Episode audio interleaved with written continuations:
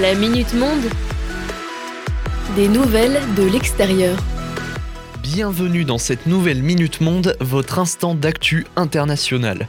Aujourd'hui, je vous emmène sur le continent africain, plus précisément au Sahel, pour vous parler de la famine à laquelle font face des millions de personnes à l'heure actuelle. Pour ce sujet, je me suis aidé notamment d'un article sur le site de la chaîne Africa News publié ce mercredi. Les organisations internationales tirent la sonnette d'alarme. L'Afrique de l'Ouest fait actuellement face à sa plus grande crise alimentaire depuis 2012. Pas moins de 27 millions d'individus souffrent de famine et 11 millions de plus seraient concernés si rien n'est fait d'ici à juin. En cause, une redirection massive des dons alloués aux pays du Sahel vers l'Ukraine.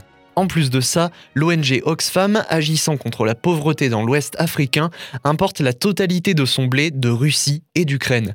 Une conséquence supplémentaire donc des tensions actuelles en Europe, mais pas seulement. Les régions subsahariennes ont déjà été sujets à de nombreuses crises alimentaires par le passé, notamment quatre consécutives de 2005 à 2012. Et la Commission européenne précise que les foyers y sont encore particulièrement fragilisés, aussi bien par le terrorisme que par l'extrême pauvreté et la sécheresse. Les organisations revendiquent donc une légitimité de la cause sahélienne et appellent les pays donateurs à continuer de supporter l'Afrique autant qu'elle le faisait malgré les efforts mobilisés en faveur de l'Ukraine. Delphine Pinault, coordinatrice du plaidoyer humanitaire chez CARE International, a notamment déclaré, je cite, Le peuple sahélien ainsi que tous ceux subissant de telles crises ne méritent pas moins de support que le peuple ukrainien. Reste à voir comment les gouvernements répondront à cet appel.